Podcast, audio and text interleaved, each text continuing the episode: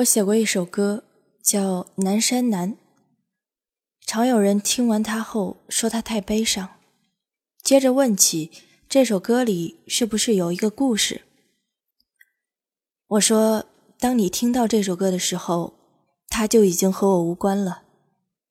你掉的眼泪，才是只有你自己知道的故事。每个人都是一座孤岛。独自在海上飘飘摇摇。当你看厌了沿途的风景，你一定会遇到他，并在他南面的海岸上短暂停靠。有一瞬间，你自以为是的认为会和他永远接壤，却想不到还有一天，你会再次起航。南山南。作者马迪。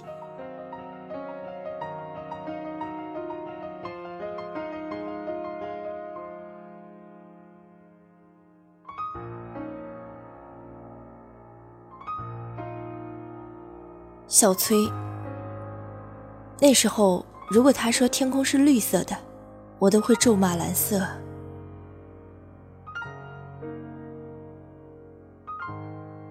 他在另一个城市对我说：“在这边的几年，我一直在想，我们终归是太遥远了，不光是距离。我每天都在害怕，害怕每个早安、晚安和那些不必要的寒暄。直到有一天，我再也不敢看，也不敢去确认你的生活里全部都是我了，因为我的未来里，好像已经没有你了。”我想要的是一个能陪着我并肩而行的人，不是一直在后面追着我却让我一直遥不可及的你。我们分手吧，不要再联系了。我不知道怎么解释当时的心情，也没想过他会对我说这些。好像一直以来我的坚持都像个玩笑。所有人都听得聚精会神，可一笑了之后，就各自走出了这场游戏，只留下一个讲故事的我，在原地自言自语。过了很多年，我们已经不再那么遥远了。他再联系我，是邀请我去参加他的婚礼，我没去，一个人回了母校。那一年。见证我们第一次阴差阳错牵手的操场，已经杂草丛生，荒废了很久的教学楼被一家公司买下来，改成了仓库。回忆也像堆放在那里的货物一样，被铺上了灰尘。我走到那棵树下，挖出了小时候我们一起埋下的许愿瓶。两张字条上写着：“他今生非你不嫁。”我要他一辈子幸福。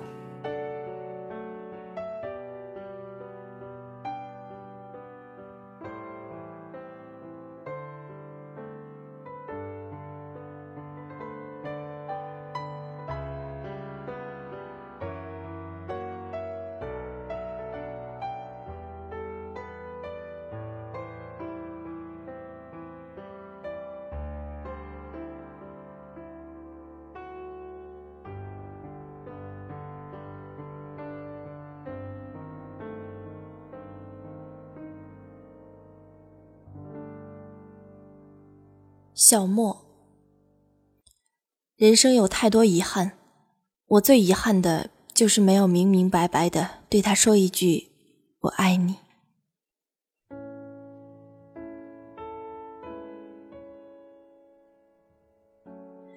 大三那年，我接到他妈妈的电话：“你是某某某吗？我是杨某某的妈妈，总听我女儿提起你，她病了。”阿姨，能求你来医院看看他吗？我无数次幻想再见到他时的场景，可没有想到是在病房。他的脸上没有一点血色，七月的天气，头上还戴着帽子。他说：“不认识我了，不会是还怪我那时候的不辞而别吧？别那么小气。其实毕业之前我就病了，只是不想告诉你。前几天才转院到这儿，听说你也在，挺想你的，总跟妈妈提起你，没想到她还真找到你了。”说完，他拿出一个小包递到我手里。那年问你，你说喜欢我的头发。刚开始化疗的时候，我死活都要留一束。今天终于能给你了，做个纪念吧。我的脑子像炸了一样，沉默了很久。我忘了我们还说过什么，只记得他最后说：“如果有时间再来看我吧。”如果我还时间的话，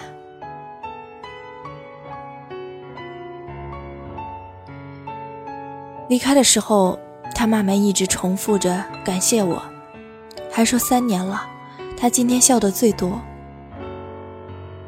回去后，我打开他给我的小包，里面除了一束头发，还有十七岁的时候我送他的那条头绳。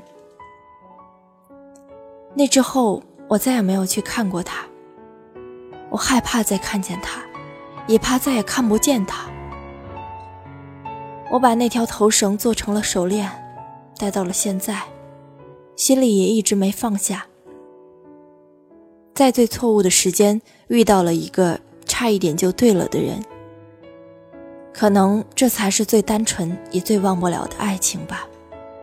只是现在，两个人的愿望。只能靠我一个人实现了。那天我走出医院，也走回了这场生活，才发现这个城市里好像从来没有过星星，只有闪耀的路灯。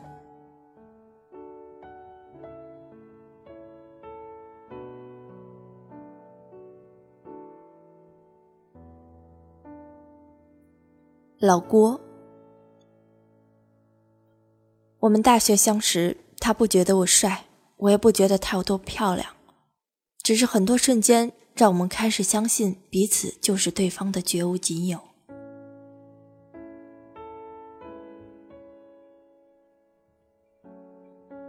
那年我们一起来到北京，在五环边上租了一间十平米的隔间，生活贫苦，但是很幸福。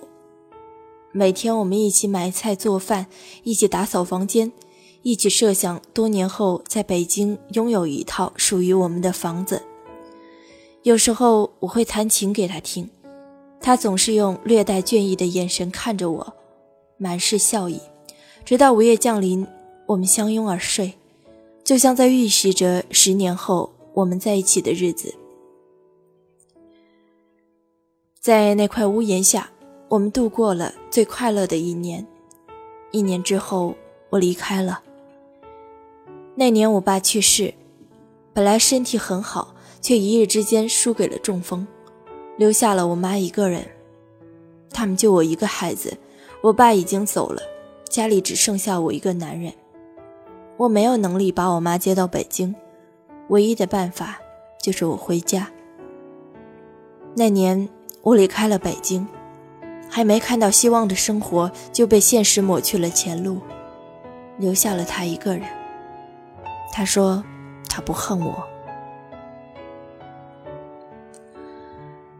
回家后，我找了一份稳定而乏味的工作，在当地算是不错了。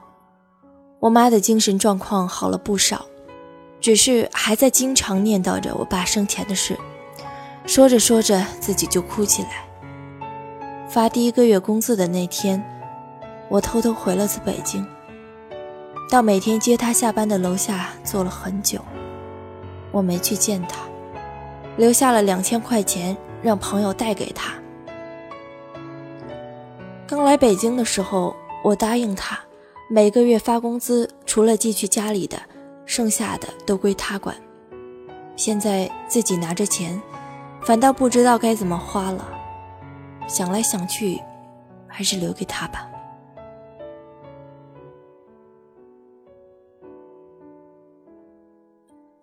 杜某，我们在一起十三年，还是没能走到最后。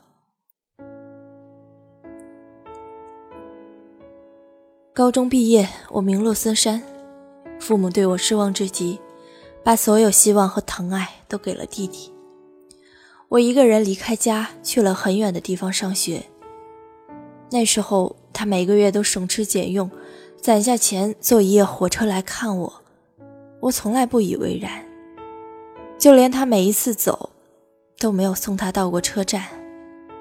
继续荒唐着自暴自弃，消磨在游戏和各种姑娘的暧昧之间。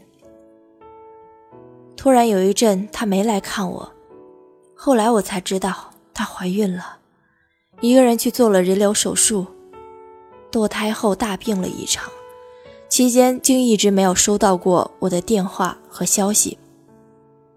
那时候，她开始对我心灰意冷，提出分手，决定听从家里安排，和一个大她很多的男人结婚。那一天，我才知道自己即将失去的是什么。我不顾一切地来到他身边。跪在他面前，哭得像个孩子，求他别离开我。他也哭了，含着眼泪，却笑着说：“我们不分开了，以后我们都要好好的。”毕业两年后，我们结婚了。我和朋友合伙开了一家什么都做的公司，虽说没什么钱，但终究是稳定了下来。一天一天的忙着，但原本平凡的生活却不再平淡了。工作之外的应酬多了，回家的时间少了。他每天都会在家做好饭等我，只是经常热了一遍又一遍，最后还是倒掉。每天应该温馨的时刻，却渐渐演变成了无休止的争吵。他受不了我，经常到半夜才烂醉如泥的回家。尽管他知道我是为了家，我对他的关心和唠叨也越来越不耐烦。尽管我知道他是因为爱我，在第十三年的时候，我们还是离婚了。那天，他为我们做了最后一桌饭，两个人安静的吃完，在阳台上抱着哭了很久。这是我们第三次抱在一起哭。上一次，他还穿着婚纱，我穿着礼服，在我们婚礼那天。原来十三年，是我们的失散年。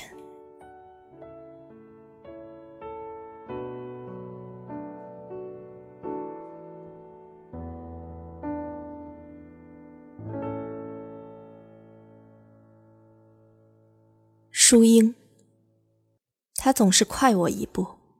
我长大那天，他就走了。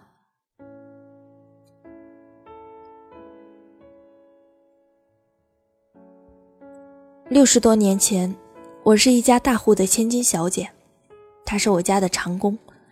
很小的时候，因为年龄相仿，只要干完活，家里就允许他陪我玩他处处让着我，但能感觉到，并不是因为地位。直到我十三岁，他突然开始疏远我，碰到面也对我毕恭毕敬。后来才知道，是家里觉得有伤风化，刻意这样安排。为此，我和家里大吵了一架。那个年代，从来没有人敢忤逆过家族的意思。我被关了整整一个月。他知道后，会偷偷来看我，隔着门陪我说话。说着院墙外的世界，不知道从什么时候开始，我对他有了情愫。因为家里干涉，每次要等很久才能在祠堂后面的谷堆旁偷偷见一面。那一刻，我不是小姐，他也不是长工，只有两个爱人。十六岁那年，兵荒马乱。我带着一只平常吃饭用的银碗，他带着我一起逃出了家门，再也没有回去。次年，我生下了一个女儿。从小娇生惯养，我什么都不会做，虽然当了母亲，但也还是个孩子，全靠他一个人在码头干活养家。他总说对不起我，不该带我出来受苦。我说没关系，有他和孩子就够了，我不后悔。后来他也就没再提过，只是每天起得越来越早了。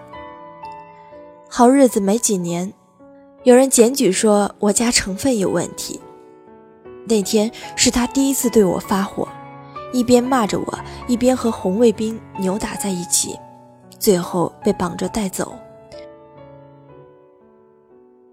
我在批斗现场看见他，鼻青脸肿地跪在地上，深深低着头，脖子上挂着地主恶霸的牌子。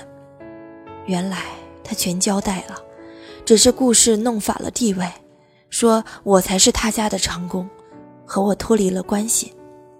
三个月后，他从牛棚回到了家，落下了严重的胃病。很多年后，他因为胃癌先我一步走了，一句话也没留下。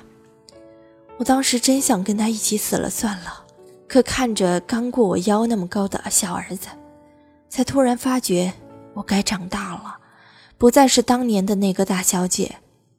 因为一直把我当小姑娘的那个人已经不在了，他用一辈子撑起了这个家，也伺候了我一辈子，临终前都没抱怨过一句。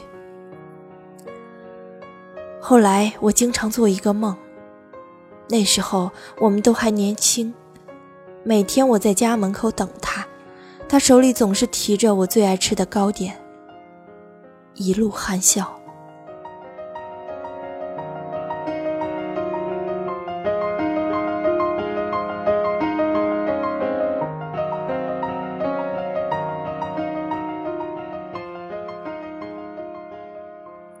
我们曾经都幻想过很多种爱情，那是那个年纪里最丰盛的晚宴。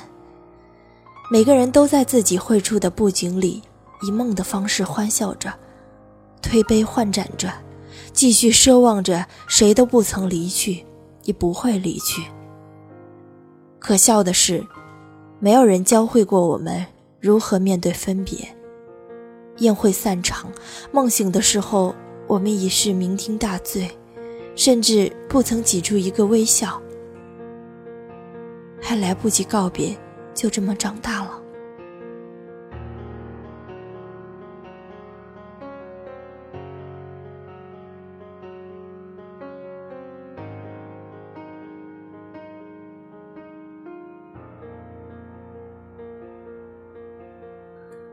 我们开始图谋起悲伤。每天在长夜里奔跑，只为在天亮前精疲力尽，逃避天明时充满光亮的生活，做上一场第一次遇见他的梦。后来的几年，我们会假装很好，假装不高兴，假装谁都没走，山南海北的留下脚印，在某个景色下驻足良久。长长的叹出一口气，也不言不语，回忆起所有的画面，再一一说出再见。我们终于学会了道别，却不再说情话，只说谎。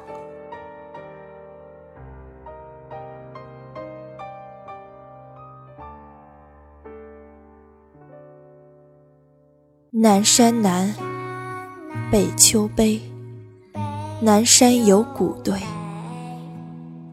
南风南，北海北，北海有墓碑。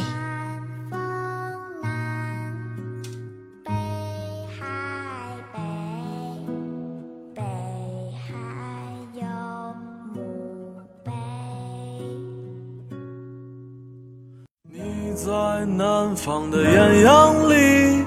大雪纷飞，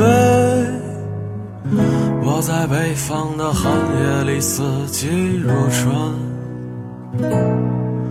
如果天黑之前来得及，我要忘了你的眼睛。穷极一生，做不完一场梦。他不再和。谁谈论相逢的孤岛，因为心里早已荒无人烟，他的心里再装不下一个家，做一个只对自己说谎的哑巴。他说：“你让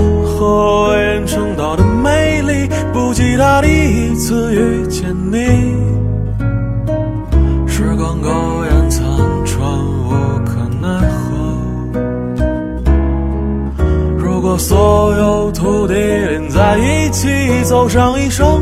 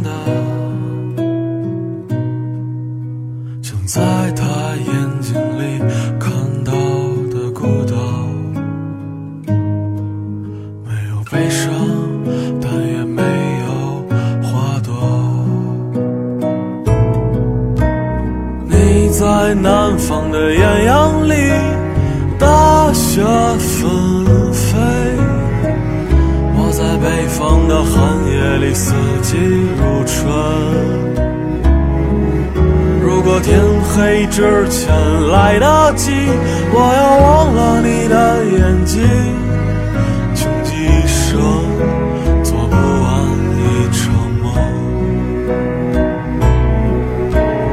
你在南方的艳阳里，大雪纷飞；我在北方的寒夜里，四季如春。如果天黑之前来得及，我要你的眼睛，